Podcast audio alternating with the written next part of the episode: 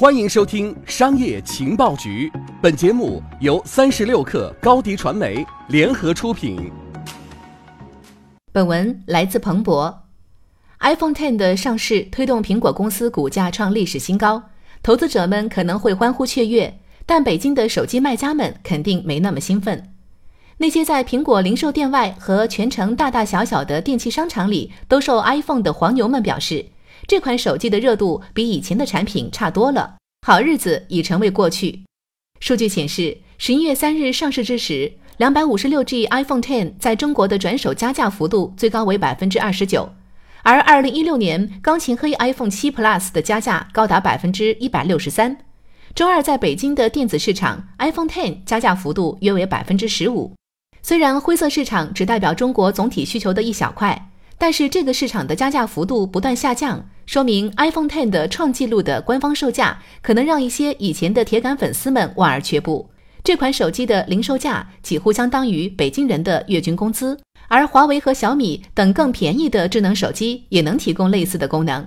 对此，苹果没有立即回应置评请求。不过，该公司的股东们似乎并不担心。随着有报道称，全球的苹果店门口人们排长队等待购买 iPhone Ten。苹果的市值在上周短暂超越九千亿美元。首席执行官库克对中国市场持乐观态度。上周在分析师电话会议上表示，他对苹果在中国的表现感到非常高兴。苹果来自大中华区的收入上个季度增长百分之十二，止住了连续六个季度的下滑势头。但一些分析师警告说，反弹可能是暂时的。业内人士预测。第四季度中国大陆的 iPhone 出货量可能达到一千三百五十万台左右，上年同期的出货量约为一千五百万。当时苹果发布了 iPhone 七，苹果 Ten 的起步价提高是抑制需求前景的原因之一。两百五十六 G 型号的官方零售价为九千六百八十八元人民币，黄牛现在最高加价一千五百元。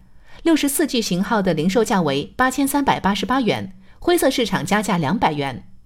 北京电子市场的一位商家表示，iPhone Ten 在灰色市场的供应量已经高于往年。随着未来几个月供应增加，降价幅度还会进一步收缩。从长远来看，肯定会下降。